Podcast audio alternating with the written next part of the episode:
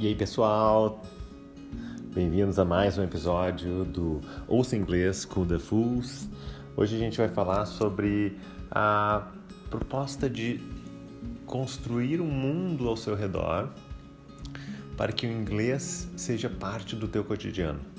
A gente sabe do desafio de aprender uma, um, um, idioma e a gente está aqui para te ajudar sempre. Uh, e aí hoje eu convidei o Teacher Max, que é um grande amigo meu, para te dar umas dicas e transformar o teu mundo em inglês, tá? Build your own world in English with Max. Here you go. Hi guys, my name is Max and today in this workshop I'm gonna help you guys to build a world in English. Yes, so for me one of the most important things when you're learning a language is to have this beautiful world around you. So is your book in English? Is your TV in English? Is your phone in English? Is your shower in English? So if the answer is no, come with me to this beautiful journey and I'm gonna share with you guys my best tips and best advices on how to create this world. So from now on, you guys will listen in English, write in English, and breathe English everywhere. So, listen to music in English, read books in English, wear your t-shirt in English. So everything you do right now, write about your routine in English. Everything you do right now will be in English. Put your phone in English. Put your computer in English, your TV in English. Your whole world must be in English. And this is basically the secret that nobody tells you. If you want to learn a language, books can help you. CDs, like audios, they can help you. Lots of things can help you.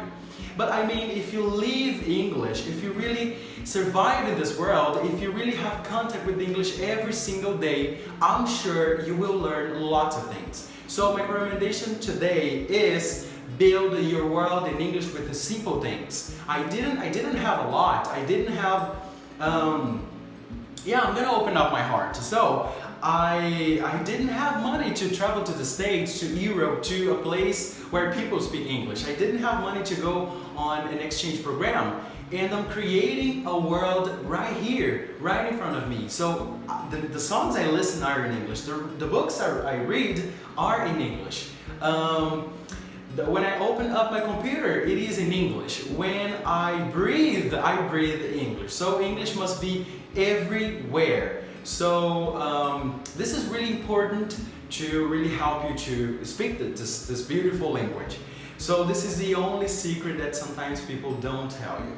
Build your world in English, have fun, every day you're gonna learn something new. Okay, so the main thing, the principal thing in this video today is about communities. So here in my city, I didn't have anywhere to practice English. So if you go to my Instagram, for example, um, at Max English. At Max English. How do you say arroba? At. At Max English. So you will see that I, I created a community called Capital Meeting.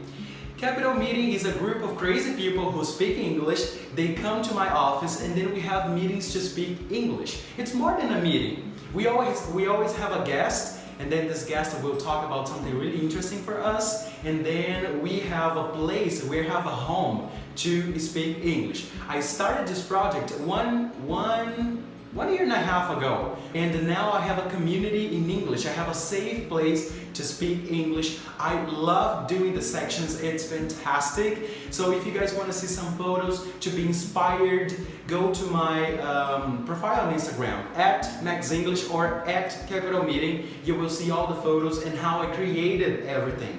So the recommendation today to build your world is try to invite one of your friends, try to invite your closest friends who speak English of course or who are trying to learn to make a small group with you. Now, of course, in this moment, we can only have video calls, but that's, that's okay.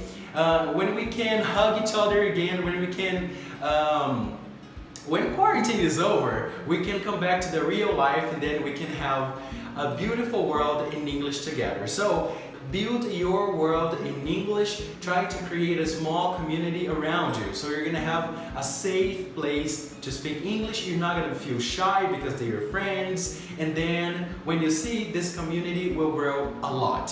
When we first started Cap- Capital Meeting, we had three people, me and the other two English speakers. They didn't know a lot, but they were there. They wanted to learn. They wanted really, they really wanted to um, do something different. They, they, they were looking, they were seeking for a place to speak English, but they didn't found. So I live in a very small city, so it's hard to find someone to speak English. So try to build your community by yourself. Invite your closest friends, create a group on WhatsApp or Zoom, for example, it's a great platform, and then start right now. So when you see, when you realize your community, community will be bigger, bigger, and bigger. So do your art craft, buy your books, listen to music, all the things I said because oh, you're gonna have such an amazing time. Your life will be in English and then you will learn from these experiences. So thank you so much, the Fools. Thank you so much to everyone who came until this moment. Thank you so, so much. And yeah, let's live English today right now. Bye guys, thank you so much. Essa foi a Build Your Own World in English com o Teacher Max. Espero que vocês tenham gostado, a gente fez com muito carinho. E como ele falou sobre a questão de construir uma comunidade de amigos e parceiros, uh, não tem melhor lugar como a The Fools Online Community, que vocês podem saber mais nas nossas mídias sociais ou no nosso site thefools.com.br. Te espero lá. Um grande abraço!